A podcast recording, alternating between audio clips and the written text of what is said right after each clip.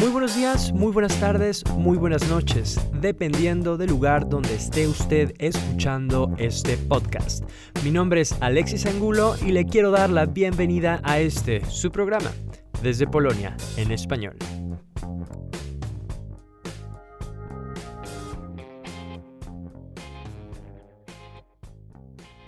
Este podcast existe gracias al apoyo de sus seguidores. Si te gusta lo que hago, puedes apoyarme donando la cantidad de un café para que pueda seguir creciendo. Para hacerlo, entra en la página patreon.com diagonal Proyecto Polonia. El link lo encuentras también en la descripción de este podcast. Gracias por estar en una edición más de Proyecto Polonia. El día de hoy está con nosotros Ania Shatewowicz.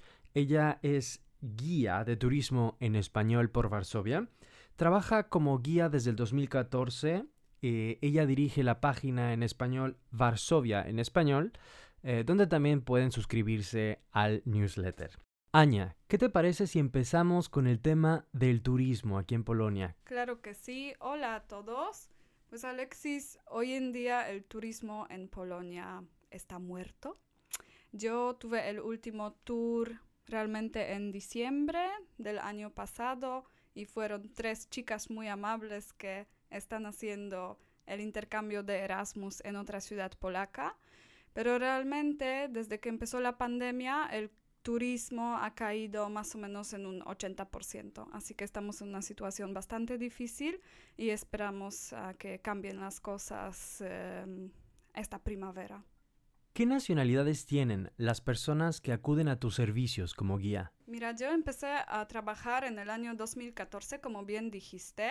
Después, o bueno, todavía durante mi carrera de filología hispánica, así que empecé a trabajar en español y fue un año perfecto para empezar este trabajo, porque el turismo hispanohablante disparó en Polonia desde aquel momento.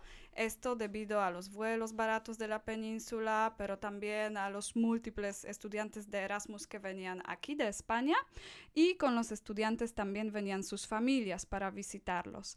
Em, puedo decir que en cuanto a los hispanohablantes, más o menos el 90 hasta 95% de las personas eh, que nos visitan vienen de España y el 10%, no sé, a lo mejor 5 son los latinoamericanos, de Argentina ante todo, ya que sabes que en Argentina viven muchísimos descendientes de los eh, polacos.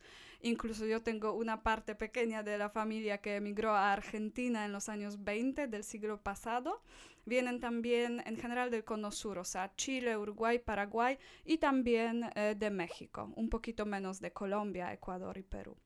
Eh, y esto en cuanto a los hispanohablantes, pero también como guío en inglés, em, también tenemos bastante turismo de los Estados Unidos, de Alemania, Francia y de Gran Bretaña. ¿El hecho de que tengas familia en Argentina influyó de alguna manera en tu decisión de aprender español? Eh, decir que tengo familia en Argentina es decir muchísimo, porque se perdió el rastro de esta familia. O sea, conocemos el apellido, sabemos quiénes eran, era una familia bastante cercana de mi papá. Intentamos buscarlos por el apellido en las como páginas amarillas argentinas, pero no, no dio ningún resultado. Eh, así que no, eh, esta, esta familia no influyó absolutamente nada en cuanto a mi decisión de estudiar español. Más bien, siempre me han gustado los idiomas eh, y, y, es por eso. Mis papás obviamente querían que estudiara en la universidad economía o logística y cosas por el estilo. De hecho, fui aceptada a estas carreras, pero me decidí por eh, la filología hispánica porque realmente me encantan los idiomas y me encantan las culturas. ¿A qué lugares de Varsovia te gusta llevar a los turistas? Eh, mira, la parte de Varsovia en cuanto a la ciudad y también la historia de la ciudad, la parte que más me gusta es la parte del patrimonio judío. Desde que tomé el curso de guías en 2014 es la parte que me, me gustó más porque se me abrió un mundo porque de repente me di cuenta que antes de la guerra en Varsovia em, un tercio de la población eran eh, los judíos que en Varsovia vivían 350 mil judíos, en todo el país su número llegaba a 3 millones, así que era una comunidad enorme y creo que es un tema del que no hablamos lo suficiente en los colegios. no sé en otros colegios, pero por lo menos en el mío, en la secundaria o si lo quieres llamar el instituto, eh, lo único que em, aprendimos sobre la comunidad judía en Polonia fue, bueno, los guetos, los campos de exterminio y el holocausto. Así que aprendemos sobre su muerte, pero no aprendemos sobre su vida. Y em, había sido una vida y una existencia de siglos. En toda Polonia podemos hablar de 10 siglos, mil años realmente. Por eso también el Museo Judío aquí en Varsovia, Polin, habla de los mil años de la existencia judía en Polonia. En cuanto a Varsovia, eran eh, siete siglos. Y nosotros eh, aprendemos solamente algo sobre estos em, cuatro o cinco años finales, que digamos. Así que por eso me fascinó el tema y empecé a investigar más por mi propia cuenta. También empecé a hacerle preguntas a mi abuelo y mi abuelo, eh, sorprendentemente, empezó a contarme algunas cosas. Decía, sí, claro, pues antes aquí vivían muchos judíos. Yo, por ejemplo, compré mi primera bicicleta de un comerciante judío. Así que, como digo, pues es un tema que me pareció muy interesante y también porque en Varsovia vivía la mayor comunidad em, judía de toda Europa y hoy en día de esta comunidad, digamos, queda muy poco. Pero algo queda y esto es lo que muestro siempre en mis eh, recorridos dedicados precisamente al patrimonio judío. Eh, el barrio judío em, que existía antes de la guerra hoy en día es el barrio de Muranov, ante todo, así que me encanta llevar a las personas allí y mostrarles eso, lo que queda. No sé si sabías que en Varsovia, por ejemplo, queda solamente una de las 440 sinagogas que existían aquí antes de la guerra. Em, que todavía quedan algunos trozos de la muralla original del ghetto, ¿sí? la muralla construida aquí por los eh, nazis. Y, eh, y, sí, así que me gusta buscar estas huellas y mostrarles estas huellas a, a mis turistas. Varsovia es eh, muy diferente en este tema que Cracovia, por ejemplo. Tú vas a Cracovia y allí te topas con un barrio judío, eh, Kazimierz, que te traslada en el tiempo. Allí están las sinagogas antiguas, hay un cementerio judío, hay edificios de preguerra muy viejos y tal, mientras que en Varsovia el barrio judío fue convertido en el ghetto y el ghetto fue casi totalmente destruido por los nazis, así que realmente quedan muy pocos edificios originales y em, yo creo que precisamente sin ayuda de una guía, de una persona que te sepa guiar por esta zona de la ciudad, em, es difícil, e, es fácil como pasar por alto de, de, toda esta parte de nuestra historia y esta, eh, esta zona de la ciudad. Así que sí, la gente se queda muy sorprendida y, em, y conmovida también. Y, y sí, esta es la parte de la que más me gusta hablar. ¿Cómo convivían los polacos y los judíos a lo largo de estos años? Eh, has tocado un tema muy, muy difícil y un tema muy complicado y que también hoy en día en Polonia es un poquito un tema tabú porque siento que a los polacos eh, hoy en día, a los polacos no judíos, no les encanta hablar de este tema tal vez porque no sepan mucho, pero tal vez eh, también porque esta convivencia no siempre ha sido muy armoniosa. Em, te voy a dar el ejemplo de Varsovia. Por ejemplo, pues los judíos empezaron a vivir en Varsovia en el siglo XIV. Vivían en el casco viejo, allí sabemos que tenían su propia calle, probablemente llamada la calle judía, su sinagoga, sus baños rituales. ¿Y qué hacían? Eh, pues ante todo eran comerciantes, ¿no? Hay que recordar que el trabajo es uno de los valores máximos en el judaísmo, eh, pero también eran las personas más cultas eh, de las sociedades europeas en general, normalmente. Mm, ¿Por qué? Porque en el judaísmo existe esta obligación de leer, de interpretar la Biblia eh, en cuanto a los em, niños, me refiero no a las niñas, pero a los niños que desde pequeños entonces aprenden a leer y a escribir. En el hebreo los números también corresponden con las letras, así que aprenden a contar. Entonces esto no solo en Polonia, pero en general en Europa les daba una cierta ventaja y era una de las razones de esta cierta antipatía hacia la comunidad. Además hay que recordar que los judíos eran prestamistas, prestaban dinero cobrando un cierto interés como hoy en día los bancos. Y yo siempre hago esta pregunta en mis tours, ¿no? ¿A quién le gustan los bancos? Mano arriba. ¿A quién le gusta que alguien se enriquezca con nuestro dinero? Eh, ¿Por qué eran prestamistas? Mm, esto también es muy fácil explicarlo. Eh, simplemente su religión no se lo prohibía. A los cristianos esto quedaba totalmente prohibido. La iglesia lo prohibía y bueno, cualquier economía para desarrollarse necesita la banca, lo hacían los judíos, pero era una de estas causas de la antipatía, como digo. Así que, ¿qué pasaba en Polonia? ¿Qué pasaba en Varsovia? Que en un cierto momento, a principios del siglo XVI, los comerciantes polacos, no judíos, que vivían en la ciudad, le obligaron al rey de aquel entonces a expulsar a la comunidad judía de la ciudad. Simplemente los judíos empezaron a constituir una competencia económica demasiado grande. Y desde aquel momento eh, hasta el siglo, bueno, finales del siglo XVIII, así era la historia se los echaba de la ciudad y si se aceptaba otra vez cuando, por ejemplo, uno de los reyes necesitaba un préstamo grande.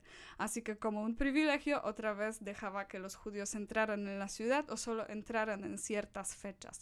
Así que, como te digo, las relaciones no eran ideales, pero de alguna forma eh, estas dos... Eh, dos o más ¿no? comunidades convivían durante tantos eh, siglos. Em, también hay que decir que con el tiempo empezó, empezó a haber muchísimas diferencias entre los mismos judíos, ¿sí?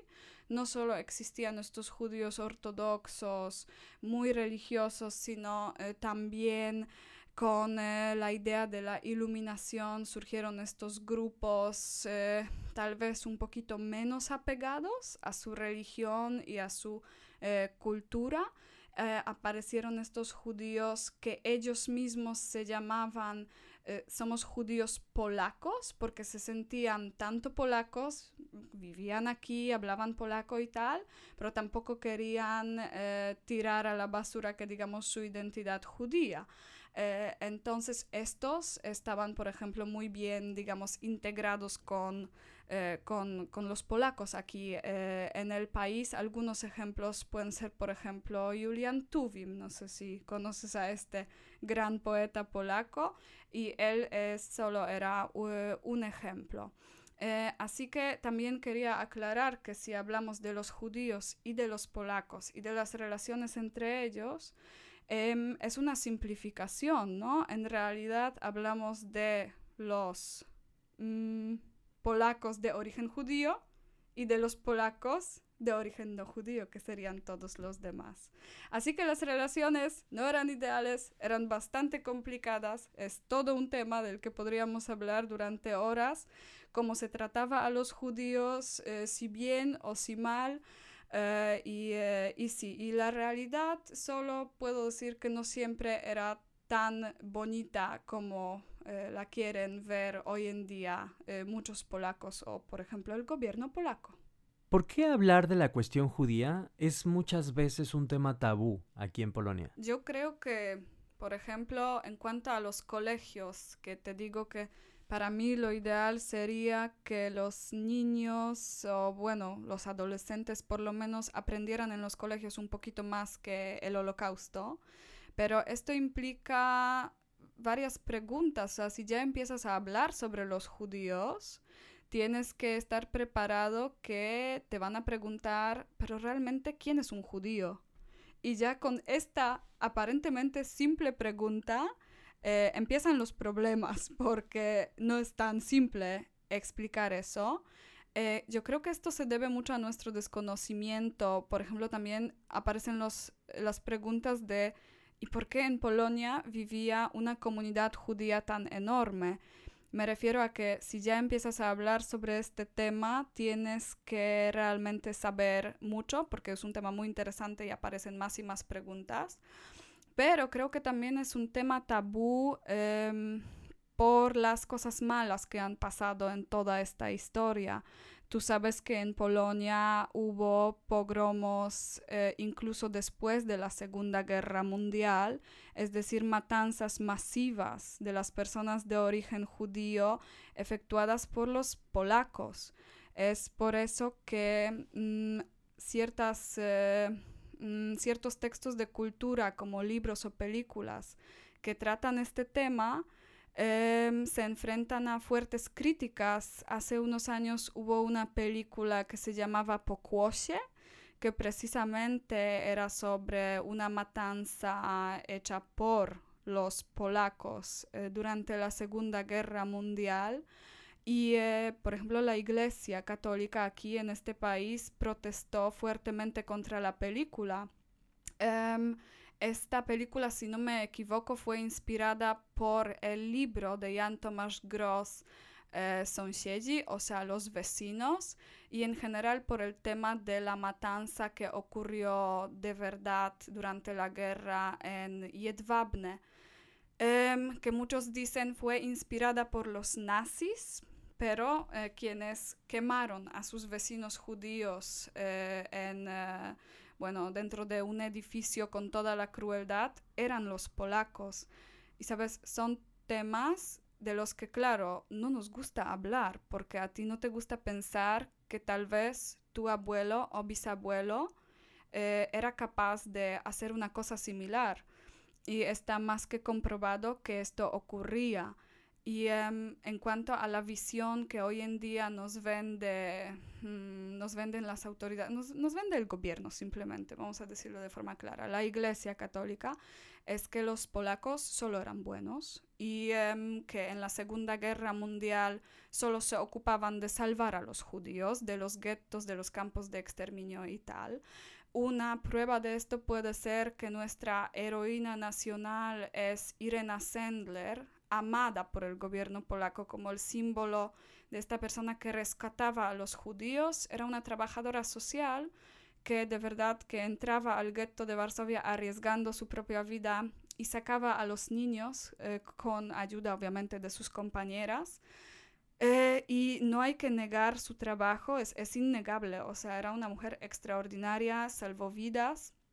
Eh, sin embargo, Además de Irena Sendler, tenemos también eh, el otro extremo, es decir, las personas que hacían daño, que no solo, eh, no se mataban a los judíos como en Jedwabne, ¿no? O como en Kielce ya después de la Segunda Guerra Mundial, pero eran personas que cuando veían que algún judío estaba intentando escapar del gueto, eh, esperaban en las puertas y lo chantajeaban y decían, si no me pagas ahora, te voy a delatar en este segundo.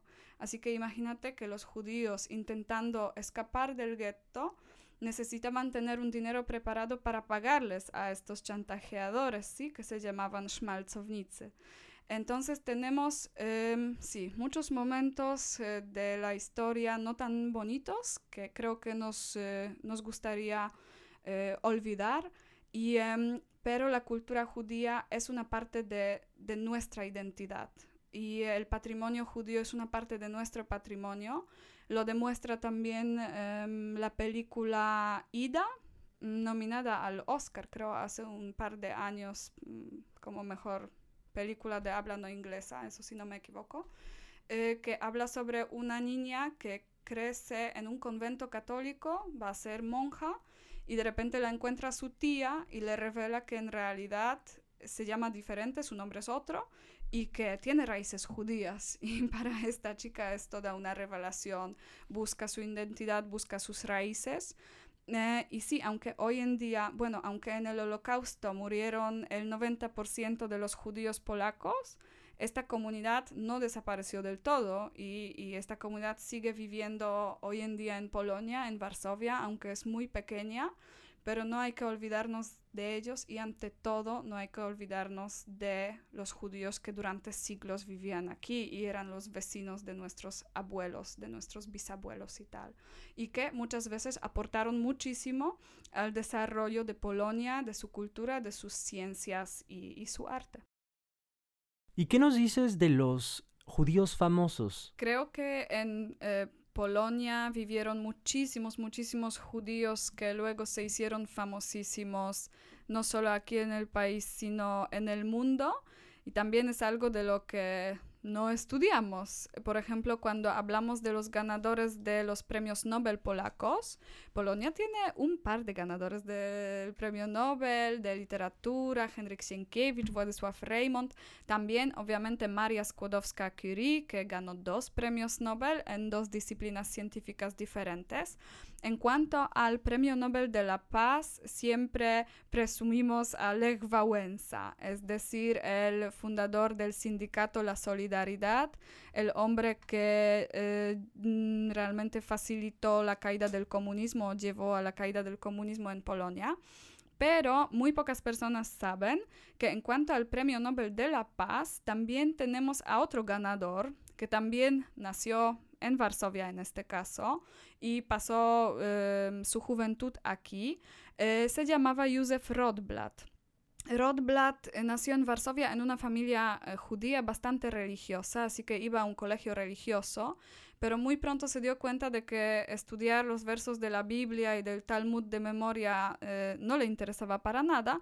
Él quería em, una formación de verdad. Le encantaban los libros de Julio Verne, le encantaba leer sobre los descubrimientos, los inventos, los viajes, las máquinas y em, estudió para ser electricista, pero esto tampoco era suficiente. Eh, quería básicamente tener una carrera universitaria de verdad, eh, solo que tenía dos problemas. Eh, todo esto pasaba, bueno, en los años 20, luego en los años 30 del siglo pasado, cuando en Polonia y en general en toda Europa, ante todo en Alemania, pero también en eh, un poquito en otros países, eh, empezaba a ganar mucha fuerza el antisemitismo. Eh, ¿Qué pasaba en Polonia? Que se limitaba el acceso de los judíos a las universidades. Solo un cierto número de judíos podían estudiar en las universidades. Muchas veces tenían que sentarse en bancos diferentes que los demás estudiantes. Así que el problema de Rothblatt era que era judío y también otro problema que no tenía matura. ¿Sabes? El examen que es el eh, requisito hasta hoy en día para poder ser admitido a una universidad. Pero había una universidad independiente que se llamaba Wolna Wszechnica Polska, que admitía a los judíos y admitía a personas sin matura. Józef Rothblatt nada más tuvo que pasar el examen de admisión. Y a pesar de que escribió un ensayo que totalmente no, no tocaba para nada el tema que tenía que tocar, pero sus resultados del campo de matemáticas y física eran tan buenos que fue admitido a esta universidad. Y su profesor era Ludwig Wartenstein. Era un hombre que había sido un asistente de Maria Skłodowska-Curie en París. Así que te puedes imaginar, digamos, las dimensiones o el tamaño y todo el conocimiento que tenía Ludwig Wartenstein eh, del campo de física nuclear. Eh, Joseph Rothblatt empezó a hacer experimentos del campo de física nuclear y era tan bueno, realmente era un genio, eh, que justo antes de que estallara la guerra, su profesor le consiguió una beca en Liverpool con uno de los científicos más prominentes de aquellos tiempos, James Chadwick, el hombre que había construido el ciclotrón, o sea, el acelerador de las partículas. Eh, haciendo la historia un poquito más corta, ¿qué pasó? Eh, toda la familia de Józef Rothblatt se quedó en Varsovia. Aquí se quedó su esposa, Tola, y bueno, el resto de su familia también. Eh, prácticamente nadie sobrevivió al holocausto. Eh, muy pronto estalló la Segunda Guerra Mundial em, y se sabía que era posible em, construir una bomba atómica, o sea, empezaron a aparecer estos estudios que decían podemos usar el uranio para construir una bomba. Entonces, la histeria en Gran Bretaña y en Estados Unidos era que Hitler iba a construir la bomba atómica antes que los dos, que los otros países, que los aliados. Por eso surgió un em, proyecto secreto que se llamaba Manhattan, en el que en Estados Unidos, en el sur del país, en un pueblo que se llamaba Los Alamos, varios científicos europeos y estadounidenses trabajaron para eh, cuanto antes em, construir la bomba atómica y como te puedes imaginar, Joseph Rotblat también fue invitado a participar en este programa, viajó allí en el 44, pero salió muy eh, rápido de este proyecto porque probablemente empezó a darse cuenta, o como él luego lo contaba, empezó a darse cuenta del poder de un arma de este tipo eh, prefirió regresar a Londres y trabajar en el campo de la medicina, tratando a gente con cáncer gracias a la radiación. Em, luego, pues el mundo vio eh, los resultados, ¿no? De usar un arma nuclear. Lo vio también eh, Joseph Rotblat en Hiroshima, en Nagasaki. Y después de la guerra empezó a abogar por el desarme nuclear. Y em, quería, no sé, llevar la conciencia, hacer a la gente conscientes de que, eh, de que, cuáles son los resultados de este tipo de arma. Eh, era el cofundador de un movimiento pacifista Pagwash y junto con este movimiento en 1995 ganó el Premio Nobel de la Paz precisamente por sus intentos de, de conseguir este eh, desarme nuclear en el mundo. Así que son personas, eh, personas como él súper interesantes, eh, de las que no se habla en los colegios polacos y creo que deberíamos de hablar de ellos. Mm, otro es, por ejemplo, Samuel Goldwyn. No sé si em, te suena que antes de las películas, a veces, aparece un león muy característico, que hace este sonido, ¿no? Y, son películas de la productora Metro Goldwyn Mayer. Goldwyn nació en Varsovia. A finales del siglo XIX, no sabemos exactamente la fecha, eh, pero nació aquí, también en el barrio judío, probablemente en Muranov, em, también en una familia judía, eh, pero en este caso una familia muy numerosa y muy, muy pobre. Él era el mayor de los seis hermanos y cuando su padre murió decidió emigrar. Eh, y digo, emigrar eh, fue muy interesante porque se fue a Hamburgo, probablemente todo indica a que se fue caminando. O sea, llegó caminando de Varsovia a Hamburgo a la edad de 13 o 16 años, más probablemente 16, pero como digo, nos faltan datos. Allí se instaló con una familia que conocía, trabajó, pero solo lo suficiente para poder comprarse un pasaje de, de barco. Y eh, en barco se fue a Inglaterra, luego a Canadá y así llegó a los Estados Unidos, donde se instaló en Nueva York empezó a trabajar en el comercio de los guantes, pero realmente le llamaba la atención otra industria. Una industria que apenas eh, empezaba a existir, la industria del cine. Eh, fundó su primera eh, compañía, bueno, productora, junto con su cuñado, que realmente invirtió más dinero que Goldwyn. Así que el apellido de Goldwyn no aparecía en el nombre de la empresa, pero Goldwyn en 1914 se hizo muy famoso en Estados Unidos porque eh, produjo el primer largometraje en Hollywood. O sea, fue la primera película, el primer largometraje que se hizo en Hollywood. En general, bueno, Hollywood realmente fue construido eh, por los judíos, em, por muchos judíos también de origen polaco, pero creo que Goldwyn, eh, Goldwyn es, es el más conocido. Y en cuanto al león, eh, él eh, inventó el león, porque dijo, mis películas se van a caracterizar por una calidad muy alta y qué mejor, qué animal mejor que un león para precisamente representar esta calidad, esta fuerza de mi compañía. Así que hasta hoy en día eh, podemos ver este león y bueno, ahora ya saben que cada vez que vean al león antes de la película pueden pensar que realmente lo inventó un judío varsoviano. Em, en cuanto a otros judíos famosos polacos, hay muchísimos. Em, no sé, voy a mencionar solo uno más, mm, Ludwig Zamenhof, que no nació en Varsovia, sino en Białystok, una ciudad que por cierto es, es solo una curiosidad, pero en un cierto momento el 70% de los eh, habitantes de Białystok eran judíos.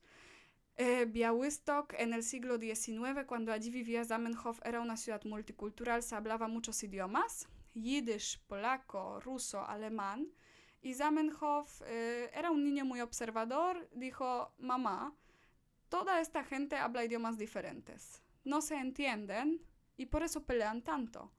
Así que eh, él creció con la idea de un día inventar un método que les iba a facilitar la comunicación a todos. Em, se mudó a Varsovia y aquí en nuestra ciudad creó el Esperanto, es decir, su idioma artificial, fácil de aprender, fácil de hablar, con la idea muy bonita pacifista de que así iban a terminar las peleas, los conflictos y también finalmente iban a terminar las guerras en el mundo. Hoy en día sabemos que era una idea muy utópica porque realmente el esperanto nunca se volvió un idioma universal, em, pero eh, todavía hay gente que lo habla, se traduce en libros al esperanto y por ejemplo el sistema de las bicicletas urbanas en Varsovia Veturilo, la palabra, viene del esperanto y significa vehículo en esperanto. Así que sí, ellos y muchísimos, muchísimos otros judíos famosos. ¿Qué libros, qué fuentes nos recomiendas consultar para saber más del tema? Hay muchísimos libros sobre Varsovia interesantes. El problema siempre es que eh, traducidos al español y aquí es donde aparece el problema porque no todos fueron traducidos. Sin embargo, hay algunos que sí puedo recomendar. Em, a mí, en cuanto al tema de la guerra, que a lo mejor ya se han dado cuenta que es el tema que más me gusta, la guerra, también la comunidad judía, em, podría recomendar el libro de Jan Karski, eh, que se titula El Estado Secreto. Jan Karski era el emisario del Estado secreto polaco durante la guerra y llevaba informaciones entre Polonia, la Polonia ocupada por los nazis y Londres, donde residía nuestro gobierno en el exilio en aquel momento. Yo lo llamo nuestro James Bond polaco, porque realmente tenía aventuras eh, como James Bond y salió entero de todas, pero sí, eh, su vida era una aventura. Este libro se lee como un libro de aventuras. Eh, y era un personaje muy, muy interesante. También eh, en cuanto a la comunidad judía, él arriesgó su vida para entrar en el gueto judío de Varsovia.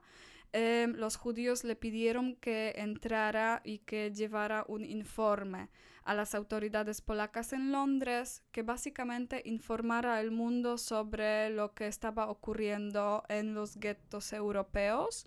Hay que recordar que hablamos de los tiempos de la guerra cuando... Em, no se hablaba tanto sobre esto, no se tenía tanto conocimiento como el conocimiento que tenemos nosotros hoy en día desde esta distancia temporal. Eh, así que Jan Karski sí entró al gueto, em, elaboró un informe y lo presentó a las autoridades polacas en Londres, pero también hizo que el informe llegara a Churchill y al final también viajó a los Estados Unidos y se entrevistó con el presidente Roosevelt, eh, también queriendo hablar sobre este tema, que alguien hiciera algo para detener el holocausto. Como te puedes imaginar, mm, nadie lo escuchó, así que también lo llamamos a veces el hombre que quería detener el holocausto. Quería, pero obviamente no lo logró, al mundo no le importó.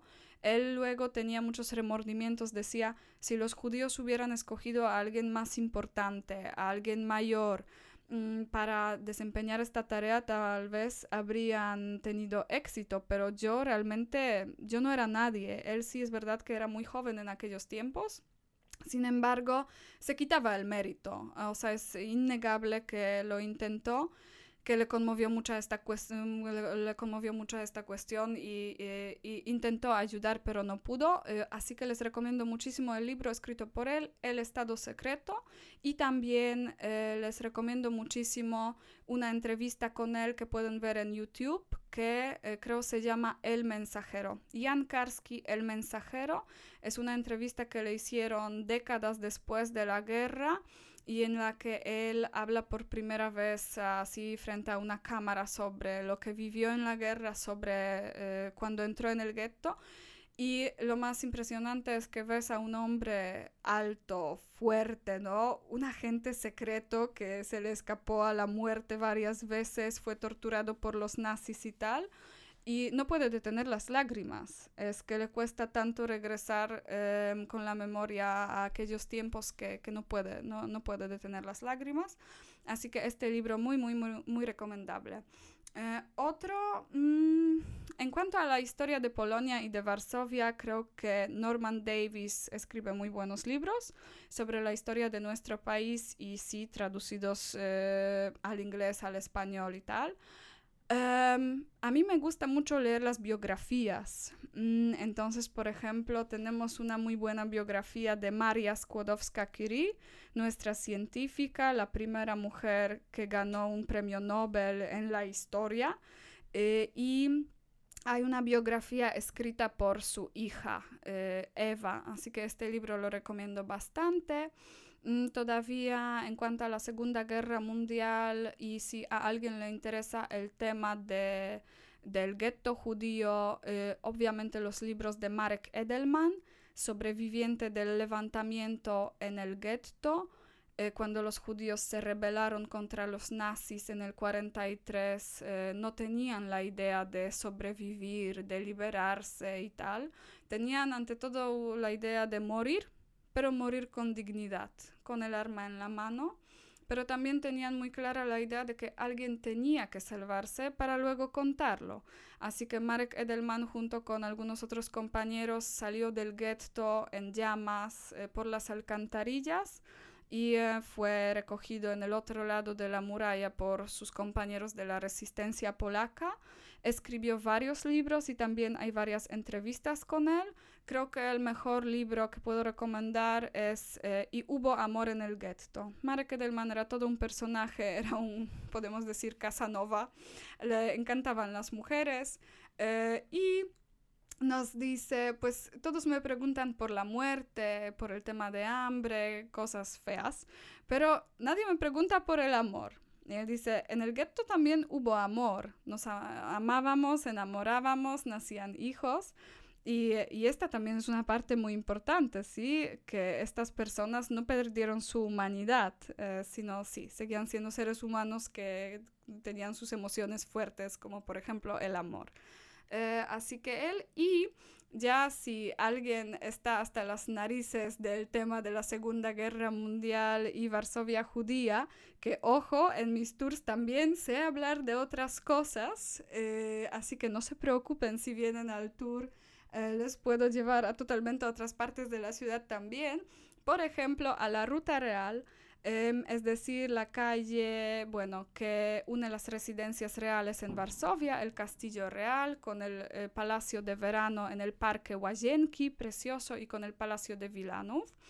Em, acerca de esta parte de la ciudad tenemos un libro muy bonito de Bolesław Prus, el libro que se llama La muñeca. La trama es un poquito, bueno, un poquito más para las chicas que para los chicos, ¿verdad? Porque tenemos a una fan fatal y a un hombre perdidamente enamorado de ella, mientras que ella no es capaz de amar a nadie más que a sí misma.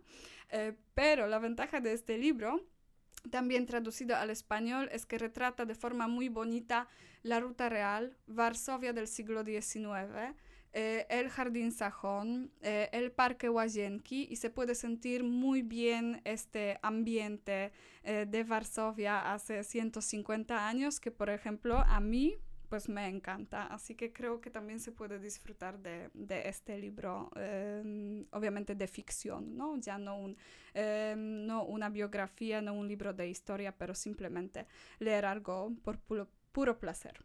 ¿Qué preguntas eh, recibes de parte de los turistas? Hoy, eh, preguntas eh, muy, muy variadas. Sabes que un guía de turismo es una profesión en la que tienes que saber todo o a lo mejor tienes que saber de todo. Así que necesitamos saber eh, lo básico, eh, siempre dónde están los baños más cercanos, dónde está la tienda, dónde se compran los cigarros y qué restaurantes recomendamos. Eh, pero también una pregunta muy común que siempre recibo de parte de los españoles es, ¿a qué hora se come aquí? Sí, y Tú sabes que en Polonia no tenemos ningún horario de comida establecido, es decir, comemos a la hora que nos da la gana. y eh, podemos comer, pues en los restaurantes comemos lo mismo desde las 12 del mediodía hasta que cierren. Eh, pero para un español a veces es impensable. ¿Cómo? ¿No cierran la cocina a mediodía? Eh, no existe este concepto de la siesta. ¿Puedo ir a la hora que quiera? Sí, puedes ir a la hora que quiera, que quieras. Así que sí, esta es una pregunta muy, muy común. Y aparte de las preguntas em, que quieren un poquito profundizar sobre lo que, lo que digo, ¿no? lo que cuento, eh, la gente tiene muchísima curiosidad por cómo son los polacos, porque creo que muchos vienen con una imagen de nuestro país y de la gente que vive aquí, una imagen muy específica. Varsovia antes de venir la ven como, o se la imaginan como una ciudad gris, con bloques de pisos comunistas, aburrida, pobre y tal. Que claro que hay bloques de pisos comunistas y eh, tenemos esta parte bastante gris de la ciudad, eh, pero también, bueno, tenemos eh, muchos rascacielos y esta parte moderna siempre sorprende muchísimo.